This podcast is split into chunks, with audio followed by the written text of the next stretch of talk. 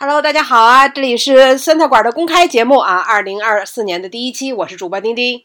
你好，我是王掌柜。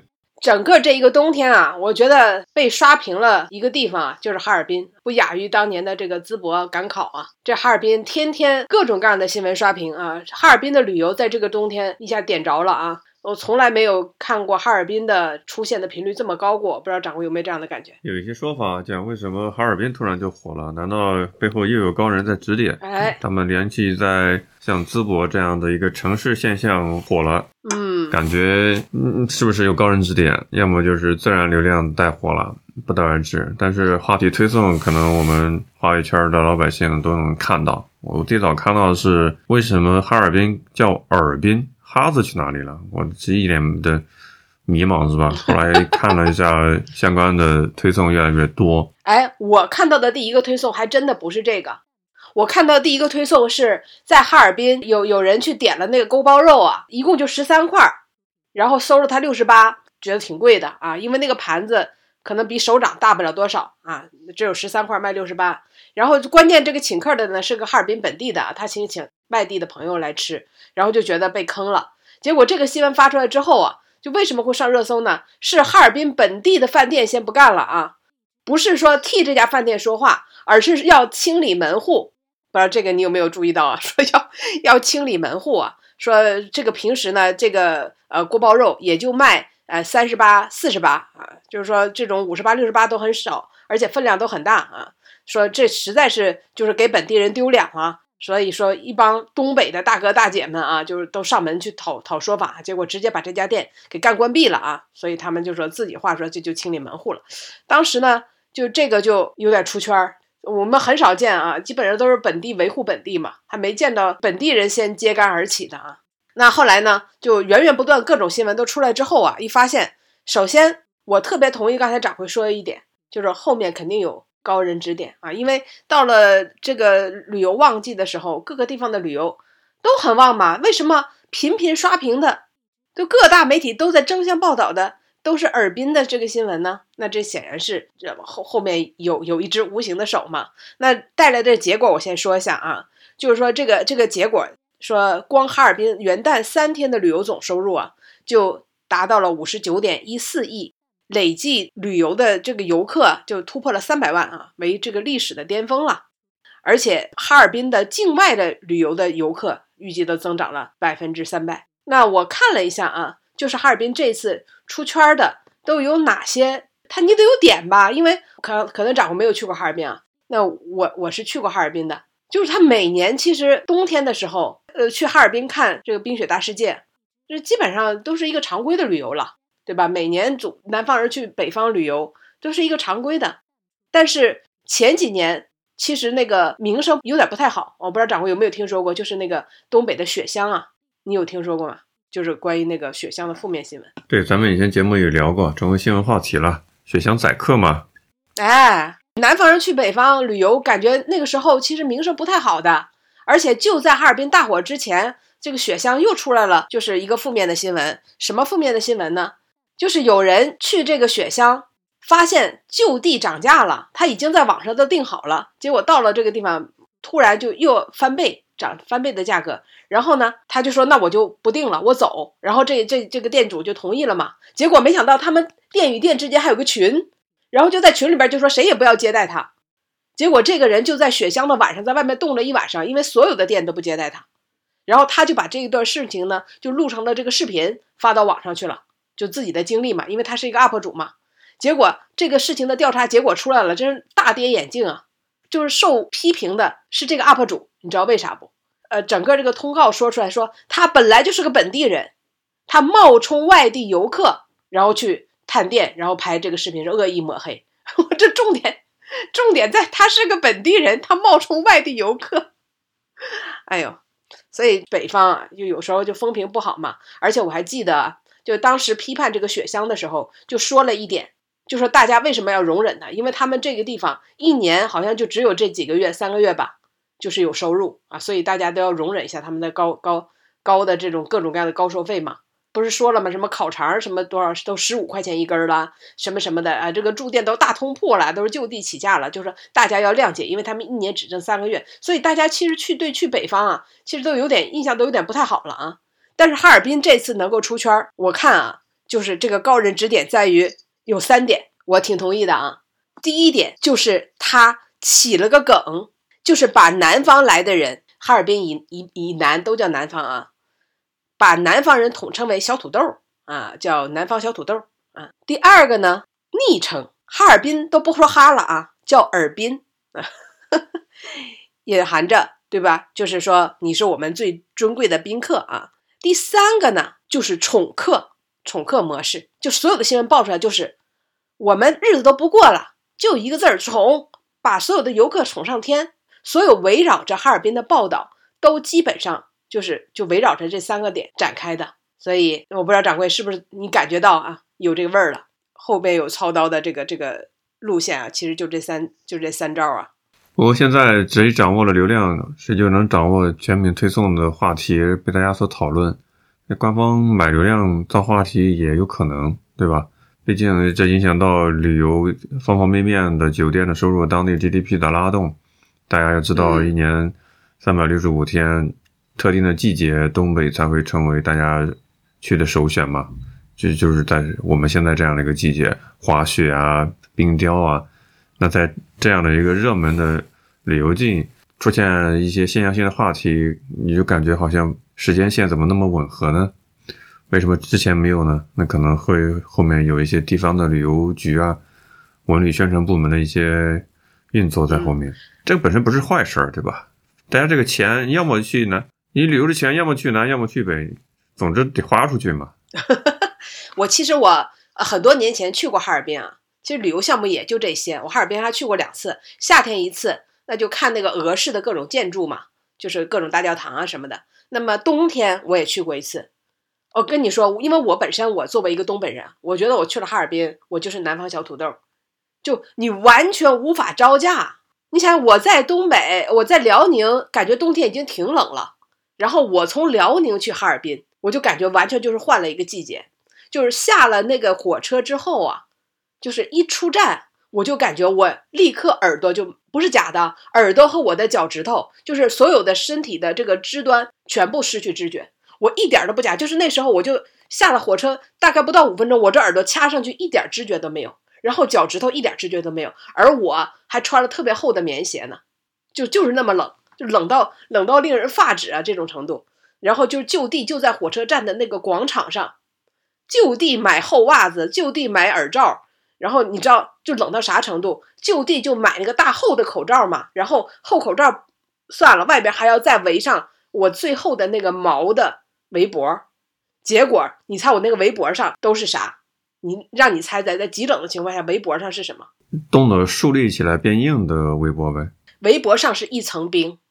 厚厚一层冰，因为我我哈那个哈气一出去就结层冰，就结在了那个围脖上，就要把那层冰要撕掉，你知道吗？一摸过一会儿摸那那层冰都硬了，然后眼睫毛上全部都是霜，就是你就就冷到那种程度，零下那个时候可能也就零下二十来度吧，不是说吐口唾沫摔八瓣儿是真实的，而且不是还有个说法，就是你要是敢舔一下路边的 电线杆子。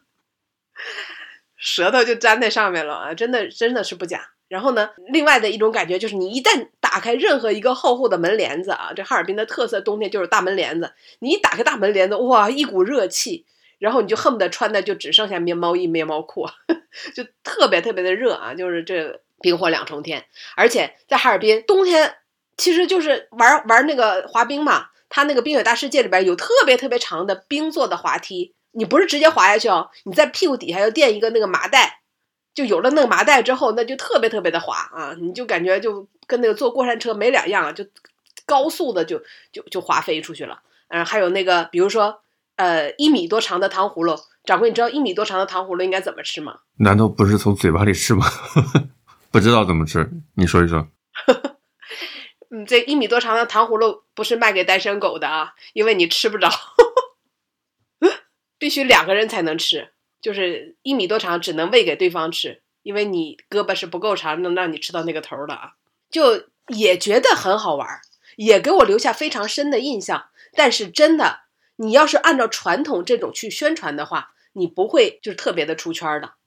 因为呢，大家不是还有担心，比如说宰客啦或者怎么样的啊？那你看，我给你说几个今年的这个就是他宠客的这个新闻。你看，就从这一条路上去啊，就是我要把你宠上天。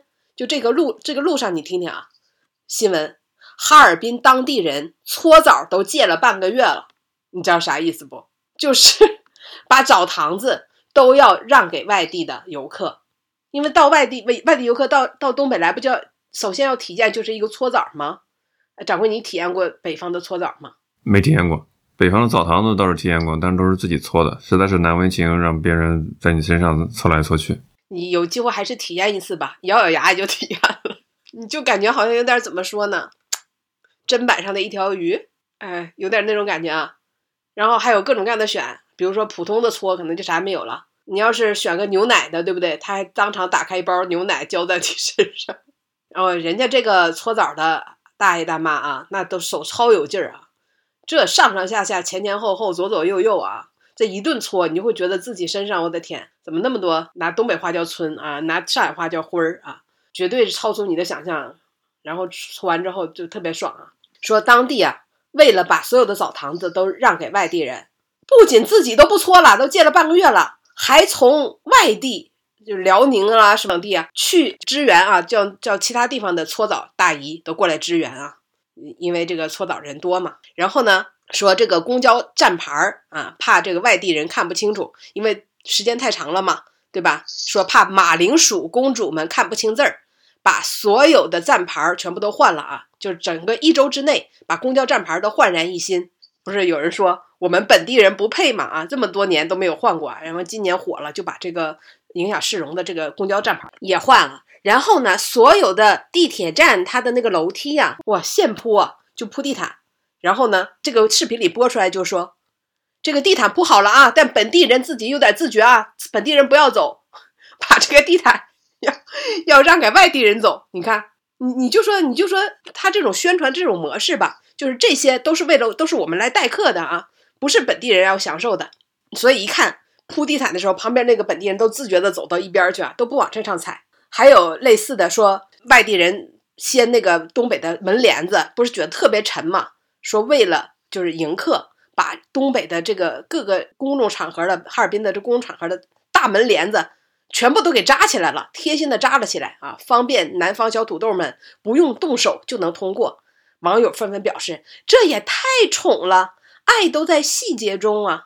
呃，当然还有各种各样细节的，这就不用说了。比如说啊，哈尔滨的民警让出警车给南方小金豆取暖，哈尔滨的警察就像宠孩子一样宠你，嗯，等等，就类似于这样的，就这样的文章特别的多啊，就主打一个宠字啊，我还是能够感觉出来这个思路的。东北给我们的印象本来就比较热情好客，对吧？只是这几年一些负面的宰客的事件，让我们一或者一些人吧。对东北的旅游敬而远之。那现在这种新闻、这种话题推送、大面积的宣传，可能会让一些小伙伴重新思考一下寒假出游的计划目的地吧。嗯，谁去了那儿不就图个乐呵呢？对不对？就图个舒服呢？比如说，他们说东北人都粗糙惯了，对吧？大大咧咧惯了啊！现在为了迎方南方的这个小土豆们，竟然把冻梨都切片了。什么那个烤地瓜？你看这东北的冬天常吃的烤地瓜，对不对？冻梨，什么冻梨切片，烤地瓜都配勺了啊！这都是适应这个南方人的习惯啊。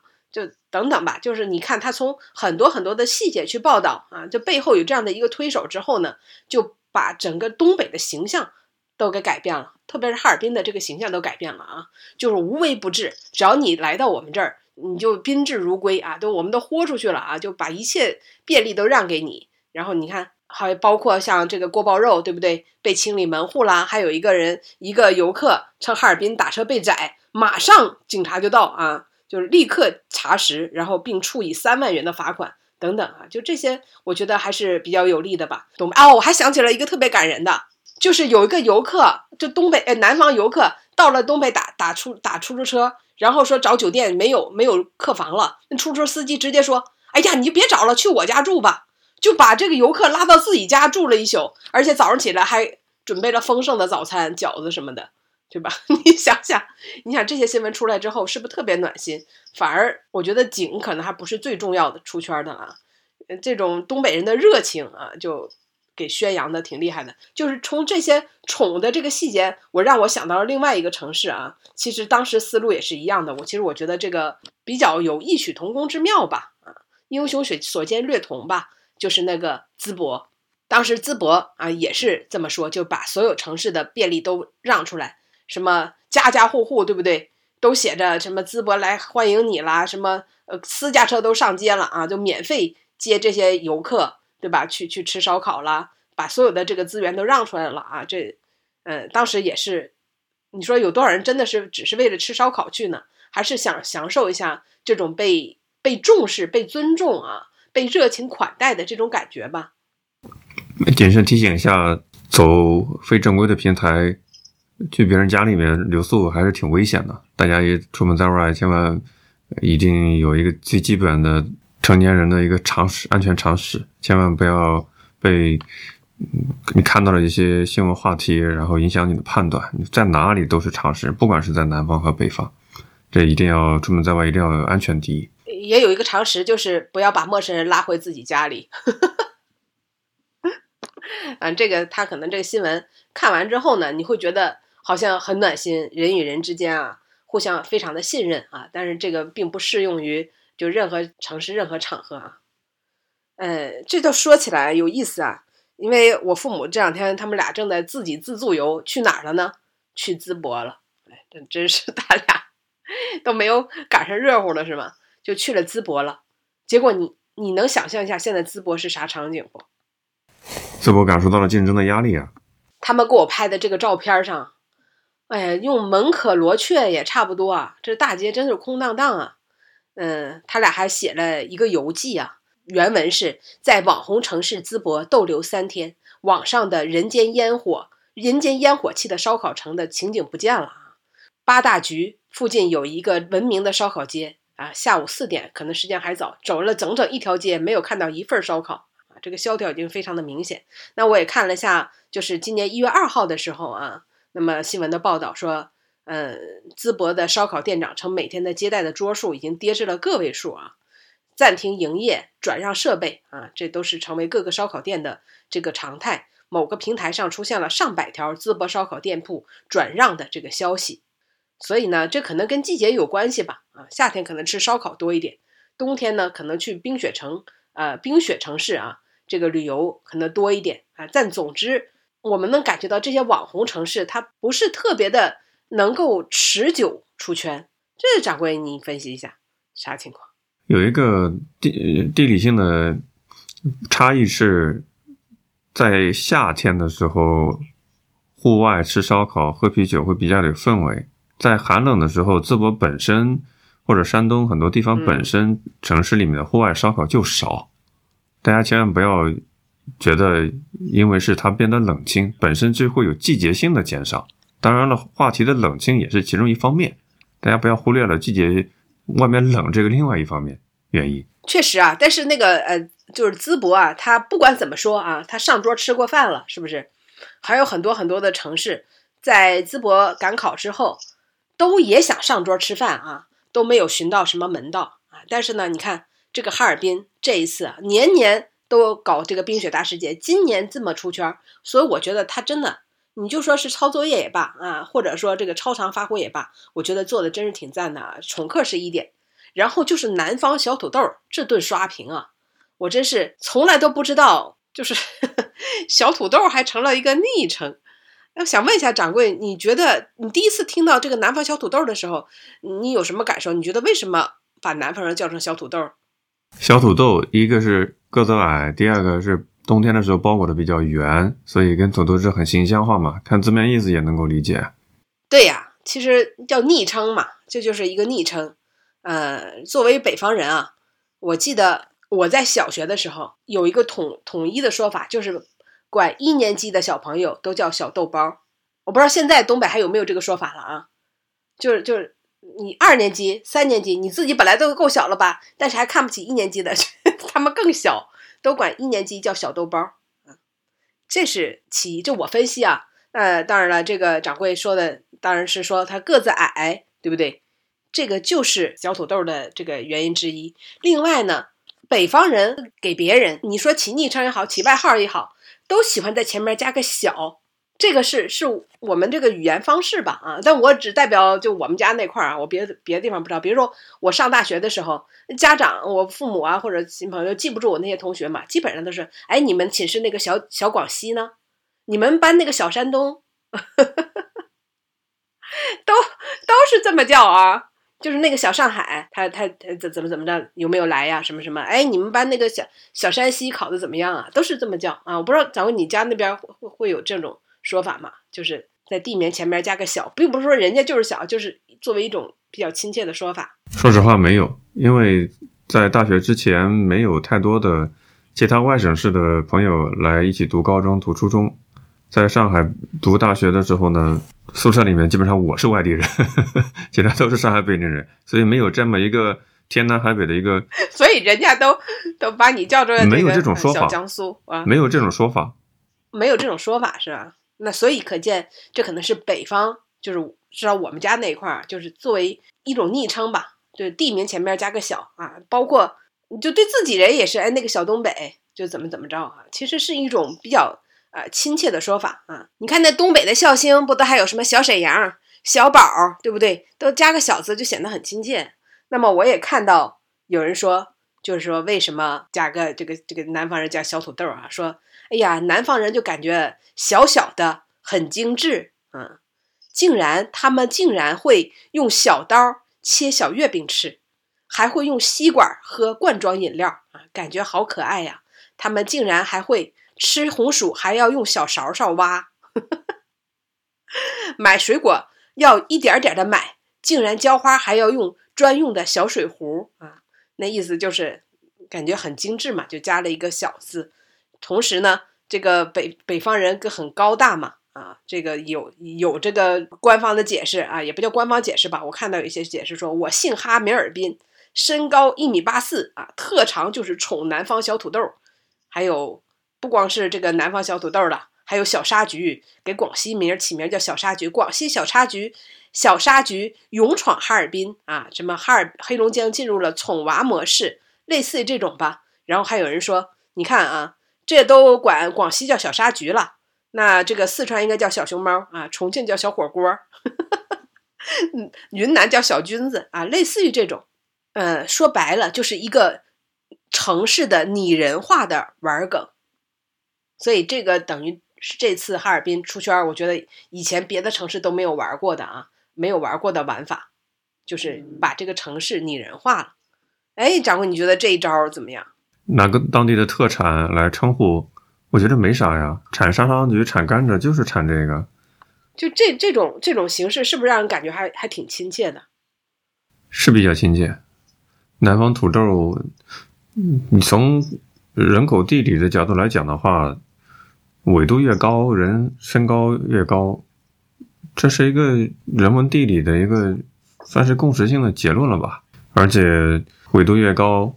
比较天寒地地冻的地方，人是长得比较高大嘛，鼻子甚至会比较的长嘛，这都是有生理学基础在的，让空气流动温暖的时间更长一些，你这个在西欧、在北欧表现的就会更为明显，这都是一些人口学的一些常识。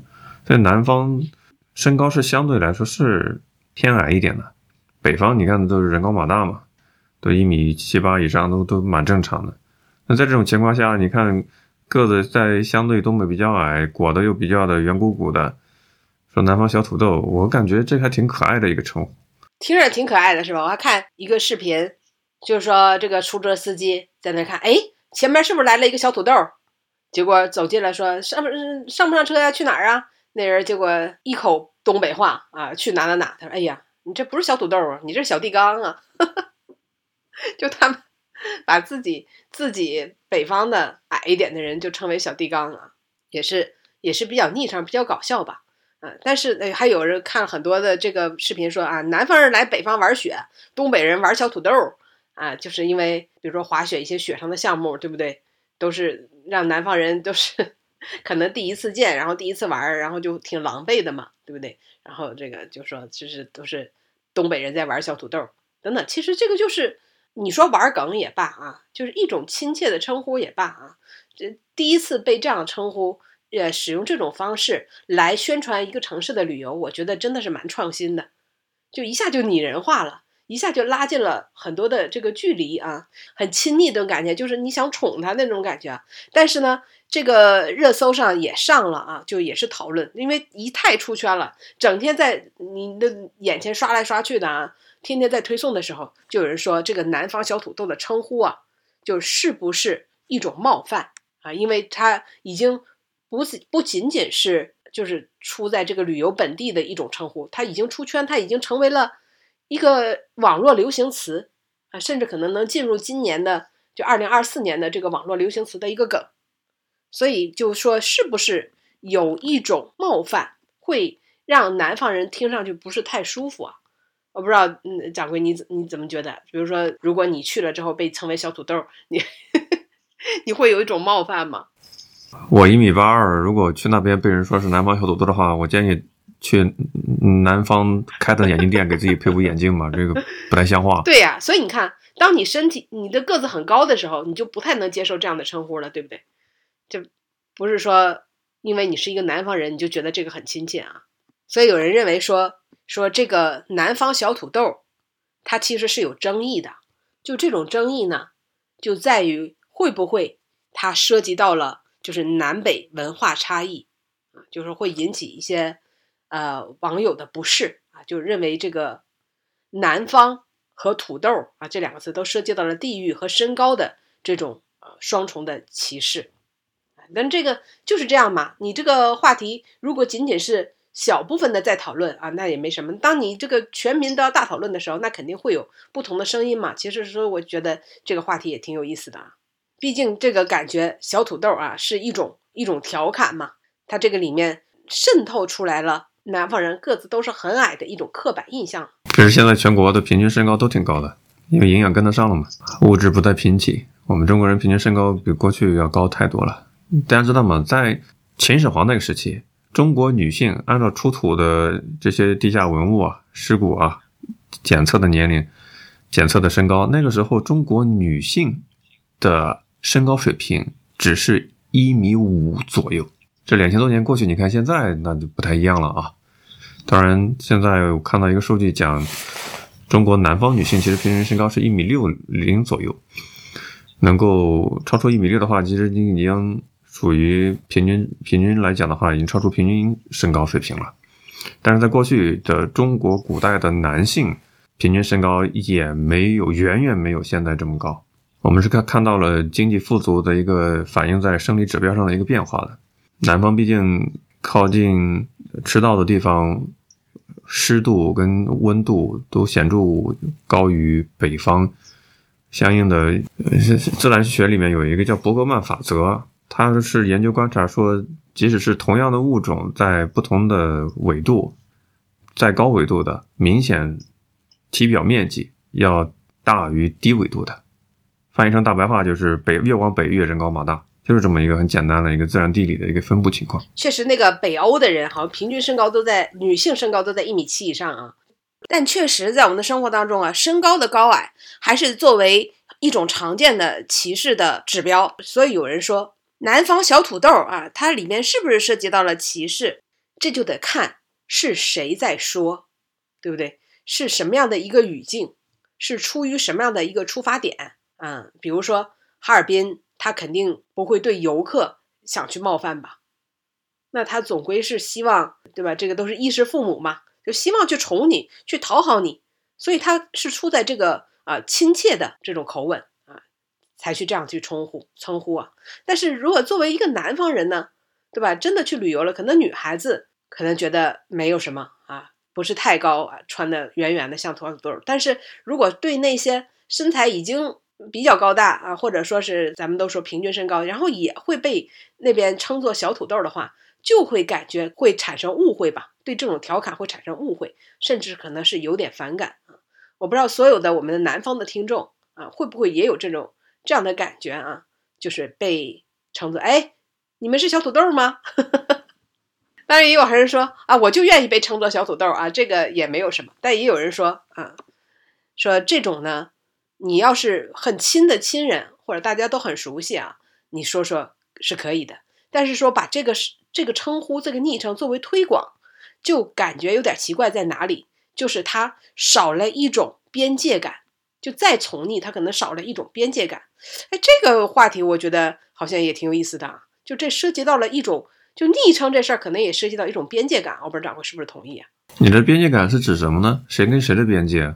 就是人与人之间的边界啊。比如说，你把所有的南方的人都称为南方小土豆，你可能就少失去了这种边界感。但是很熟的人之间呢，这种边界感比较弱一点的，你你叫他啥，对吧？叫他什么外号，对不对？你可能都没有什么，对吧？但是你要是嗯对不熟的人或整体一个区域的人都用同样的一个。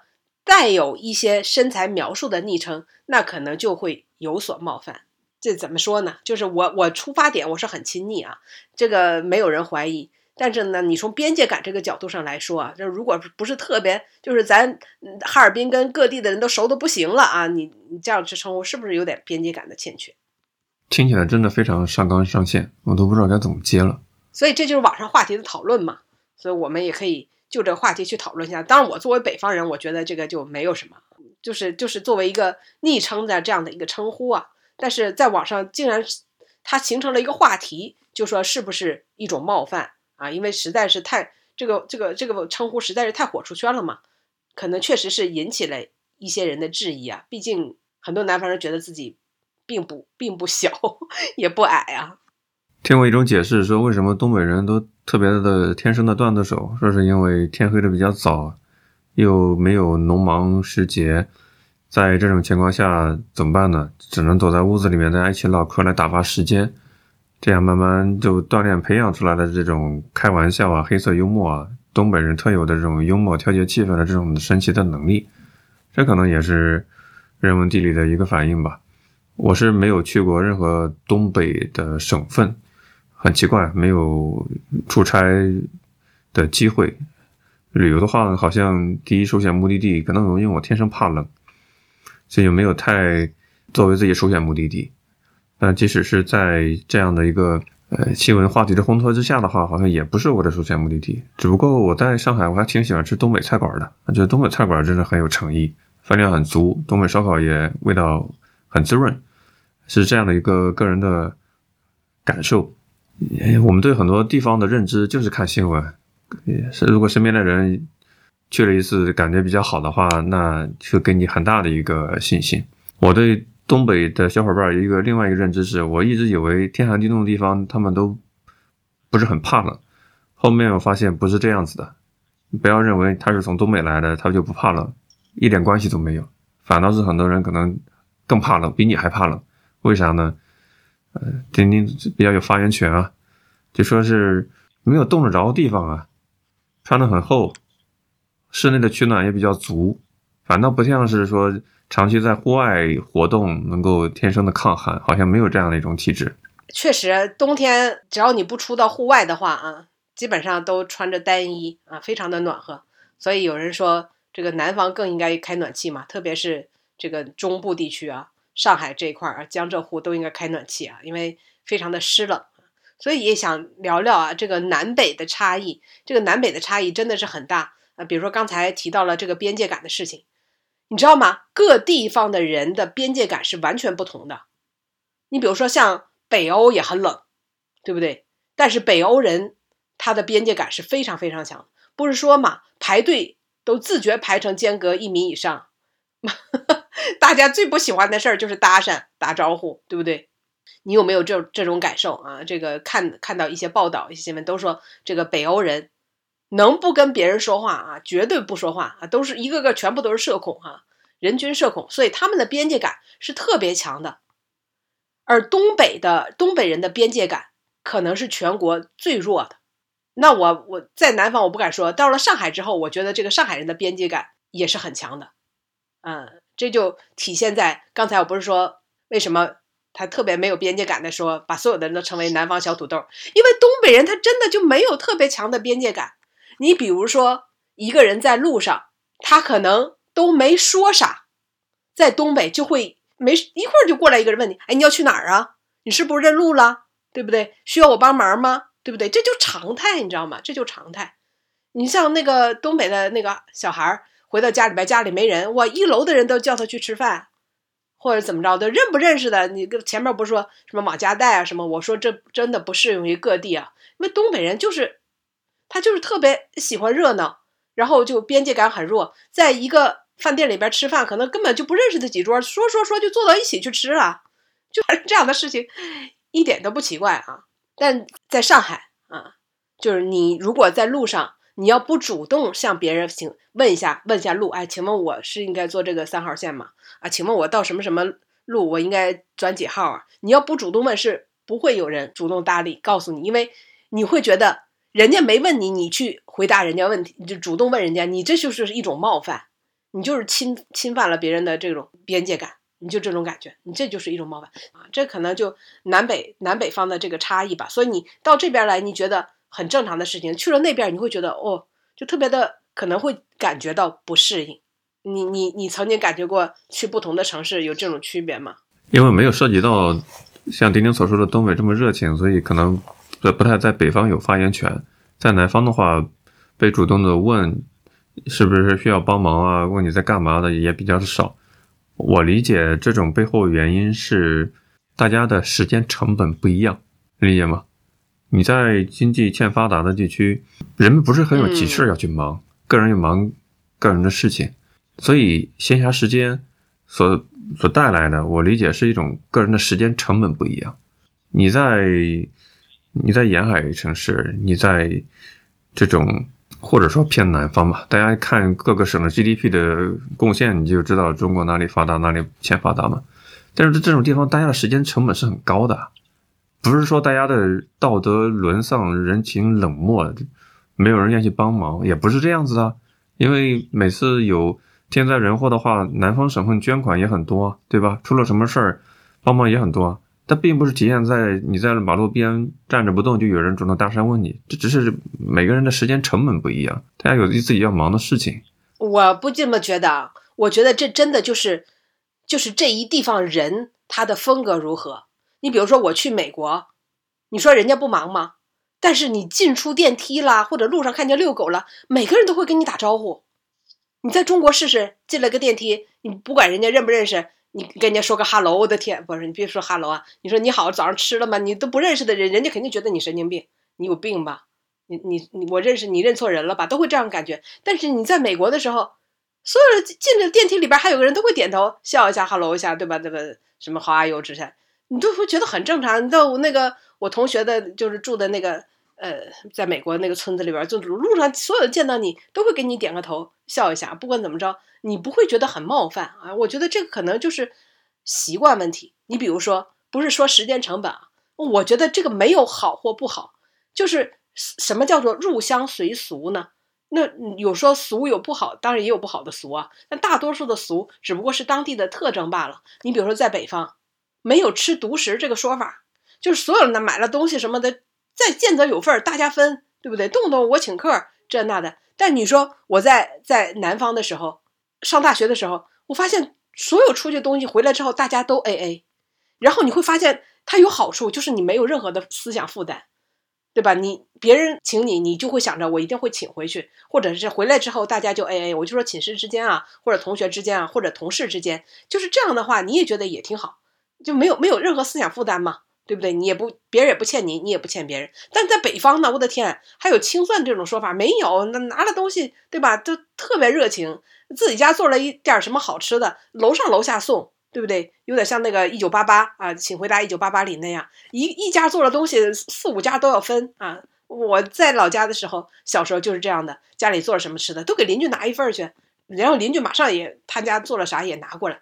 那你可能在。在南方可能就不太会出现这种情况啊，因为你也会觉得，这人情都是债嘛，或怎么样，一种不是你觉得，就是刚才说的那句边界感，就人与人之间的边界感其实是相差很大的，不同的地方啊，我觉得主要是这样的一个差别，而不是你会觉得，哎，我跟你也不熟，你给我起什么外号啊？就是这种感觉啊，这这个可能就是南北文化的差异问题。那就必然得说一句话，就存在即合理啊。我们看到的差异是一种结果，嗯是一种现象。那这合理的原因，它存在的原因是啥？边界感为什么会变得这么强？你管你的事儿，我管我的事儿，大家不要说越界了，对吧？南方的城市里面一起出去玩，都 A A 制算得很清楚，你不要占我的便宜，我也不想占你的便宜。没有像北方一样的，今天你请客买单，明天我请客买单。不，大家就有一码归一码，并不是说小气自私，只是大家讲规矩，因为讲规矩对彼此都是公平的。这样的话，我们每个人都是知道该做什么，不该做什么，这样每个人都很舒服啊。他并不是说，因为说我特别不希望说我占了你的便宜，我也对等的不希望你占我的便宜，所以我该我买票我买票，该你买票你买票。我我挺喜欢这种讲规矩的，讲统一的原则，或者说就做事情的一些规则的，按规则走，不要按这这种有点像是特别的呃人情义气这种东西。就那你这真出了问题该怎么办呢？对吧？我比较喜欢讲规矩的这种，可能偏南方的这种这种方式。另外一点，如果你要看像你举例子，一九八八，对吧？我们可能嗯七零后、八零后生活这个年代，你也要知道注意到一点，现在的这种小区的生活的方式，跟一个小地方它有一个显著的差异是什么？就是你的街坊邻居，它是一个稳定的街坊邻居的人际关系、人群结构，跟可能就是商品房小区里极不稳定的人群结构，这有很大的差别。你在一九八八那个年代里面，你你你你你周围住了哪些人，那可能一二十年都不变。这样的话，人际的这种防备感是会大大降低的，因为你跑不了和尚跑不了庙啊，这个人际关系是非常结构非常非常稳定的。所以在小地方的话，一个事情都不要播报新闻，街坊邻居全都能够传开，人群太稳定了。但是你在南方，你在大城市，你在小区环境里面，你没法说跟楼上楼下怎么的多么的热情啊，可能明天他就卖房子呢。这都有道理吧？你看，呃，你刚才你就讲过说，比如上海吧，别的城市生活时间也不长，上海就非常的讲规矩，对吧？讲规则，这就是这个地方的好处，就是大家都算得明明白白的，这也挺好的。但是在北方呢，比如像我生活的那些地方吧，它就是人情社会，就这个人情社会呢，大家的边界感都比较弱的情况下，一家有难八方来帮忙，这种情况就特别多啊。就是比如说，也不叫有难了，一方有需求，比如说谁家要搬家，我的天，同事、什么朋友、认识街街街坊啊，全都去帮家，都去帮着帮忙搬家，对不对？你像上海会怎么样？啊肯定是找搬家公司喽。你怎么会打个电话给同事，让同事来帮你搬家？那是简直不可思议的嘛，对不对？在北方的话，你你有事儿，你竟然不叫，你不叫这些哥们儿，对吧？你不叫朋友，你是看不起我，对不对？连家里边什么什么，反正有点啥事儿吧，婚丧嫁娶，那全都是朋友一拥而上啊，对不对？这个就是他没有说什么好或什么不好，但你说我这边我叫一个，我叫一个搬家公司，我叫个货拉拉把我全都弄好了。我谁的人情也不欠，我不就花点钱吗？那我要叫朋友都过来，我是不是还得请他们吃顿饭？好像也没有少花钱。就这个感觉，你不能说谁错或者谁谁对啊。你比如在上海，人和陌生人之间怎么称呼？小姐、先生，对不对？就我们感觉，你确定吗，丁丁？现在电视上你确定我 我身边没有女听说这种称呼的？小姐、太太、就先生没有，一句也没有。美女帅哥倒是比较多。我在老家的时候，呃，东北的时候，从来没听过谁叫先生啊。但是在在上海，我确实经常听到叫先生。在服务是不是繁花看多了？对，你在你没有遇到过吗？在各种的这种饭店里或怎么样的啊，服务员都会对那你在饭店里那是人家特定的职业场景。对呀、我就说职业场景啊。在外面的话，但是你知道在东北，就。算服务场所、服务场所都叫啥吗？都叫大哥、大姐、大妹子，什么都是都是这样的啊。那个陌生人之间都是这样的，哎，大妹子、大兄弟，对不对？在那个饭店里也是，哎，大哥、大姐，点点啥，都是这么叫。然后你看东北不熟的人都老铁，这个老铁，那个哥们儿啊。但你看，你你你感觉这种其实我跟你很熟吗？对不对？我都配得上叫你老铁了，对不对？但是你在南方的话，那其实就算帅哥美女，他也是很有边界感的嘛。但有些城市、有些地方啊，我不知道什么地方，就他管陌生人就不管女的多大岁数都叫阿姨，然后陌生的时候就叫你师傅。有时候我在上海遇到了，在在火车站会遇到，我的天，我都看这人多大岁数了，跟我叫阿姨，我这 或者叫师傅啊，真是问问我路的时候，我真的是都不想回答。后来自己想想，哎，可能可能他们那边的人管陌生人就都统一都这个称呼吧，对不对？就显得距离感很拉满啊，就这种感觉。还没有像美女帅哥啊，这这听上去让人感觉到舒服呢。这确实是不同的地方有不同的有这种不同的边界感，从陌生人的称呼里啊，都是能够感受得到的。包括那个吃饭也是一样啊，比如说东北就是特别嗯北方吧，就是特别的大锅菜。嗯，掌柜，你不说你经常吃这个东北菜吗？你发现没有，它大锅菜特别多，都是大家来一起共享的。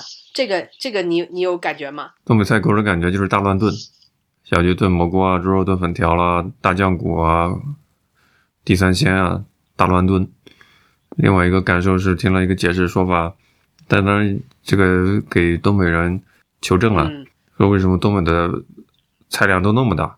老板的心思是，你可以说我家做的东西不好吃，但是你绝对不能说我家做的饭量太小气，对吧？我一定要用用菜量来。来征服你，是这种感觉。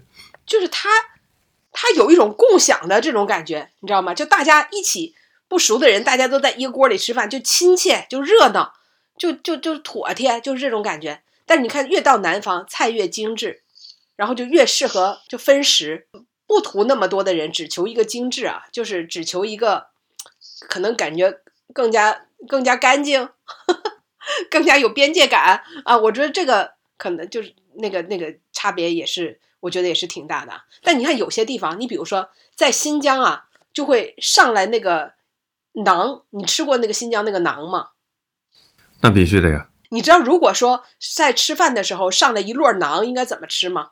比如说这一桌上边大概有个十个人吧，然后就上来这个馕，这个馕都老大了啊，可能都对吧？盘子那么大，你知道这个馕是是应该怎么吃吗？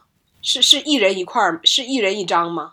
你是说在我国的西北部的本地人怎么吃法吗？啊，我不管是不是本地人啊，我看到的这个说法说，这个馕啊没有一人一张拿来吃的，这是非常不礼貌的，都是应该撕开来大家分着吃的。这个这个这个我也没办法考证啊，我反正我看到的这个说法是这样的，因为一个人一张是肯定吃不完的，就是主打一个撕开来大家一起分着吃。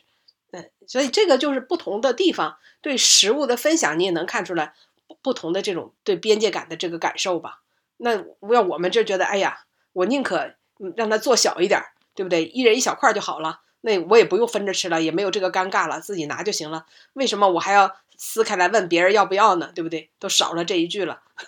但是，但有些地方可能就觉得大家一起分着吃一张饼就非常的亲切。哎，这个确实，所以就勾起我很多画面感。在伦敦留学的时候，留学生很多是印度人嘛，那可能我跟大家处的关系也比较好。我们做小组作业的时候，有一天中午在学校里面，两个印度的同学自己家里做的印度的卷饼，他们就像男性嘛，像兄弟之间轮流抽烟一样，你咬一口饼给到他，他再咬一口。然后再递给我，你是我仿佛受不了，我仿佛都能看到那饼上挂着口水丝，你知道吗？你是不是想立刻变成隐形人？所以有一句英语的，我觉得这谚语嘛，“sharing is caring”，对吧？分享才是关爱嘛。人家是分享给你，这表达了一种促进了幽门螺杆菌的友好的传播交流。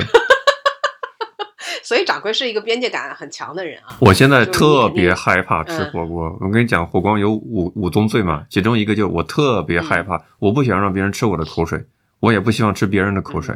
所以你很适合就是在边界感比较强的这种城市，你挺适合去北欧的。为啥呀？在南方不就已经是这样子了吗？为什么非要去北欧呢？对，对，至少咱们这边排队还没有自觉拉成一米距离啊。确实，这个你看啊，就是有北方人。在的这个车厢啊，就是在火车上，真的东西可能大家就根本就不熟，坐在一起，你一吃点啥，看对面，哎，你吃吗？拿去拿去，给你点，你也拿着吃啊，这这是特别常见的这个场景啊。但是在在一些边界感比较强的城市，就是绝对不会吃陌生人的东西，我也不给你，对不对？你也别给我，我哪知道你那吃的下没下毒啊，对不对？有没有迷药啊？那这个陌生人东西绝对是一口都不能吃的啊。所以这个有的时候呢，这个就是一个南北文化的差异。所以我觉得这个真的是挺有意思。就是你要是没有沉浸到那种环境当中呢，你会觉得想想你都觉得挺挺恐怖的。我天，我根本不熟，上来就是哎大妹子，谁是你家大妹子，对不对？但是你你当了到了那个环境当中啊，大家都穿红戴绿的，对吧？然后在一个东北菜馆里边啊，你刚进门他就开始喊大哥大姐回家了，大哥大姐请上炕。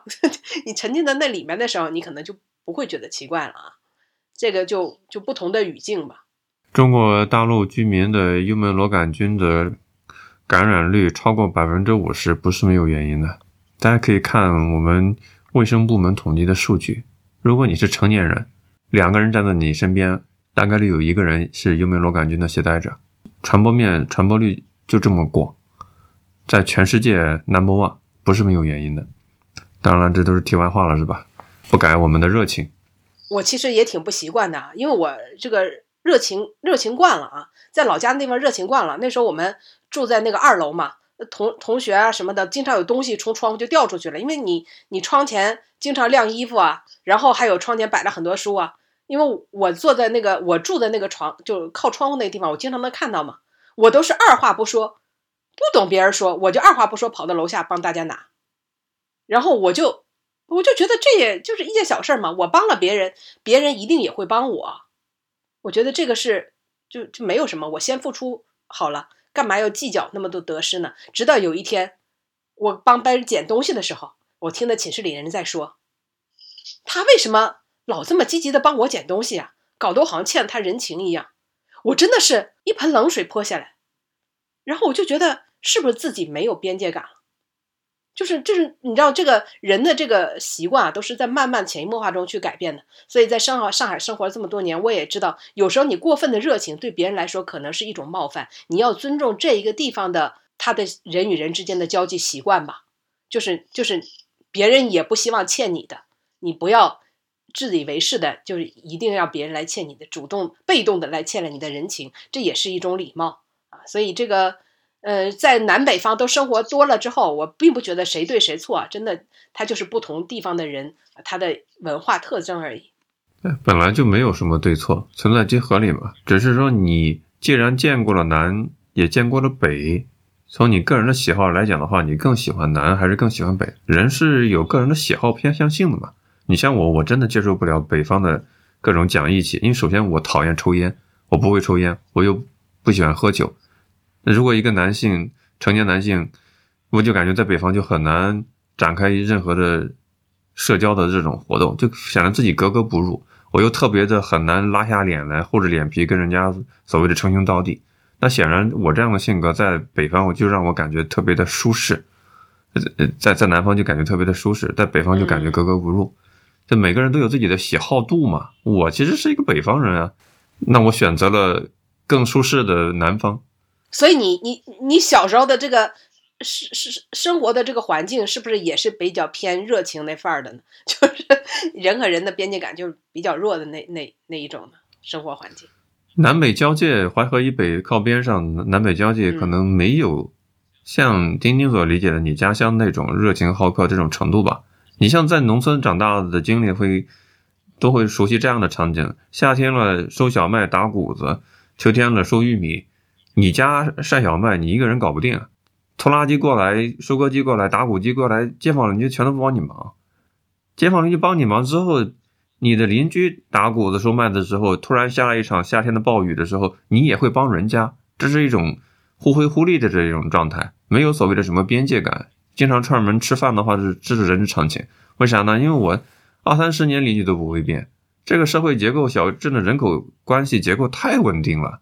彼此是能够知道，当然这也不是说没有边界，还是有边界的。比如说，通常不会留你在家吃晚饭，对吧？因为一家人等到晚上收工的时候，一个人一家人在晚上的饭桌，那属于家人的独享的时光，大家是比较知趣的。中午的话没有关系，早上的话基本上也也不大会。所以这种边界感哪哪都有，只是它适用的场景不同。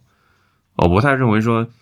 你像在上海，如果你是上海本地人，邀请你去他家里做客的话，那可能是真的是对你的边界感是非常非常低了，对吧？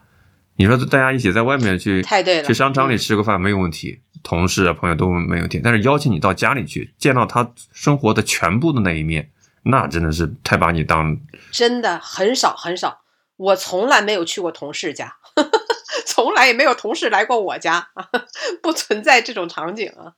这个家庭是你最隐私的，对吧？最暴嗯暴露、展露你那一面的，所以大家包括像像像像南方他们这边就吃年夜饭，好像都出去吃啊，在我们那边就觉得不可思议啊。那肯定是在家里吃嘛，对吧？这个就不同的这个文化特征。你就为什么要在外面吃呢？一是做麻烦，二来可能就是亲戚之间也有一定的边界感嘛。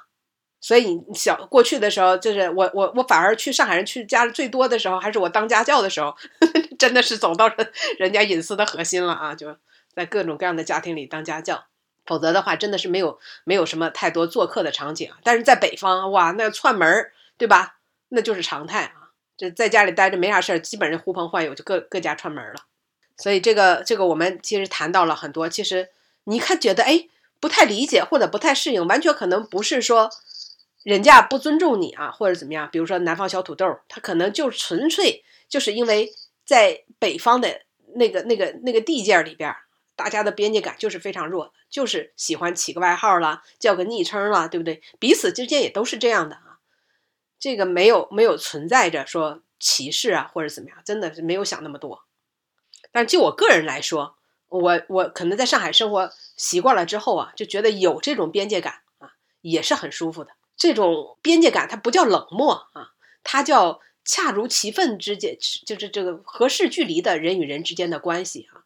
其实呢，他就算在南方，只要是成为朋友，彼此之间还是非常热情的，对吧？成为邻居，如果你认识了，对吧？互每天打个招呼也是非常自然的，对吧？你要真的有有困难，你去找自己的朋友、找自己邻居、找自己同事，大家也都是愿意伸出援手的啊。但是首先你要，首先你要主动的提出让别人去给你帮忙，我觉得也也能得到非常热情的对待啊。但是他不会有很主动的，对吧？很很主动的去热情的去关心你，这样可能变少了。但其实这样的话，呃，你生活习惯了之后，你也会觉得就是也很轻松。有问题先找物业，先找居委会吧，毕竟都是收了钱的嘛。讲究的就是现代社会的服务意识，先找物业。很多时候，对我觉得可能封闭的那一段时间吧，啊，让上海人的邻里关系之间啊近了很多啊。谁家没需要个锅啦？谁家少了个菜了啊？终于通过封闭的期间，大家都交流起来了，也让人感觉到非常的亲切。我终于知道楼上楼下啊住的都是是男是女啊，家里有几口人啊，以前从来都不知道，住了很多年，这也算是一个进步吧。其实南南北的经济时间成本的一个很典型的一个例子，就是南方人跟北方人结婚的晚宴。婚宴的时间，北方是白天中午吃个大席，南方人结婚那肯定是晚上才吃饭婚宴。就我个人来说，我越来越不愿意接受晚上吃饭的邀请，因为我觉得晚上是你减肥吗？不是不是减肥这件事情，是我觉得晚上是个人的时间啊，忙了一天了，就晚上就想越来越孤僻的表现嘛。晚上我哪也不想去，就只想回家。中午呃白天嘛，反正出上班也上班了。中午如果约个饭，反正我已经在外面了，那我还是我说的是婚宴啊。哦，对，我就说是婚宴，没有没有工作日搞婚宴的。啊，对对对，那工作日我更不想出门了，所以我从来都不参加婚宴啊。现在感觉别人有时就是最礼貌的行为是有什么事儿就电话里或者微信上说一下，这是最礼貌的。这个太礼貌了，非常好啊，非常好这个见一面的成本太高了。对呀，一定要说约出去喝个咖啡啊什么的。我那重点是咖啡嘛啊，重点其实是更多的是时间成本，就因为见一面的成本太高了，嗯时间成本、其他成本就是，当然时间就是最大的成本。即使是在一个城市，这是最典型的时间成本不一样导致的。我最近看刷抖音刷了一个讲商业的 UP 主啊，他是那个贝贝家的联合创始人，那当年也是比较叱咤风云啊。他说他在北方出差跟在深圳、深圳、广东那边出差一个很典型的不同是啥？他说他因为本本身就是商业投资圈嘛，他说在深圳、在广东那种地方，一天见四五波人很正常。见完这个客户聊完天就走人了，有的甚至中午的时候叫盒饭一起边吃盒饭边聊天，吃完饭就走走人，对吧？很正常。但是说他去北方，好家伙，你要是不陪我吃顿饭，一顿饭吃个三五个小时，你都看不起我，对吧？他觉得这真的是北方的低效率，北方的这种某些程度上面的一些，对吧？欠发达是有原因的。这个我倒没有感觉到。我觉得边界要谈边界感这件事儿，就是提前多少时间约你，你提前一个星期约，这是最礼貌的，对吧？提前两天约也很好，提前一天约我都觉得有点侵冒犯了。如果说当天，哎，什么什么什么出出来喝个咖啡啊，今天晚上约个饭啊，我就会觉得天呐，你也太冒犯了。你问我了吗？对吧？你就跟我说，对吧？你你这都让我嗯，有没有做出妥善的安排呢？那得特别熟的人，你才。才好意思说当天约饭吧，但你知道在北方啊，但我小时候长大了不知道，在北方那不都是哎，我到你楼家了，我到你家楼下了，都这赶紧下来啊，都是这样的。但是但是我我那个是可能是我小小孩的时候啊，呃，现在随着人们的这个工作效率的提高，对吧？城市交通成本的增加，估计也也没有也没有这么 没有边界感了。当然，一个人最好的人设就是一个稳定的人设。丁丁，你作为一个北方人、东北人来到上海，可能你觉得这种你单方面的热情比较跟环境格格不入。我觉得这个也没关系，因为熟悉你的人，就是非单次博弈的场景，不是说见一面就走了这种啊。比如说你的同事，他长长期的这种关系的话，会知道你的人设是什么，你的这些行为背后的原因是什么。大家不会觉得在突兀，觉得不可理解，因为你的这个人设是立得住的，是一个稳定的人设。怕的是啥？怕的是不稳定的人设。你都不知道对方是出什么牌，突然有一天给你微信上嘘寒问暖，我最近怎么样？你好想好家伙，结婚了，找你要份子钱，给你欠钱，有点事儿紧张了，对不对？对。最怕的就是这种不稳定的人设。所以不常联系的人。其实就没有必要。对啊，你在职场里面，你你今天你作为东北这个热情的，你你再怎么样，同事会觉得很诧异吗？时间长了，大家都知道你是什么样的人设呀。地域本身就是人设啊，北方人基本上都有这个热情的人设，大家就不会觉得突兀了。嗯，所以这个真的也挺有意思，就是彼此理解、彼此尊重吧，对吧？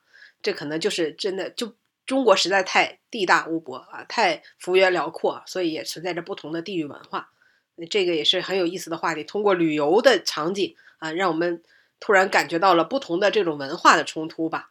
所以还是回归到我们的话题啊，就是叫南方小土豆啊。那纯你感觉可能哎，怎么这么没有边界感啊？但在那个北方的语境里边啊，那真的就是人与人之间的一种亲切啊。